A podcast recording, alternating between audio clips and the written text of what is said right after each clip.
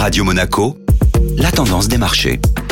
Et la tendance des marchés avec Société Générale Private Banking. Bonjour Laura Guial. Bonjour Benjamin. Aucune grande tendance sur les marchés actions lors de la séance d'hier. Les investisseurs n'ont pris aucun risque hier et sont restés dans l'attente du discours du président de la Réserve fédérale américaine à l'occasion d'une réunion organisée par le Club économique de Washington. Les principales bourses européennes ont donc évolué proche de l'équilibre. L'indice parisien a clôturé en léger repli de 0,07%. Du côté des valeurs, on retrouve tout de même de belles performances. Oui, deux valeurs du CAC 40 se L'action Renault termine en tête de l'indice de Paris avec une hausse de 4,35% sur la séance. Le titre a profité de la présentation des nouveaux termes de son alliance avec Nissan et enregistre une progression de plus de 30% depuis l'annonce en novembre de sa nouvelle structure. Dans le sillage des cours du pétrole, le titre Total Energy a enregistré un gain de 3,25% hier. Belle performance également pour la société BP qui, après publication d'un bénéfice record en 2022, a annoncé une hausse de 10% de son dividende. L'action s'est envolée de près de 8% sur le marché long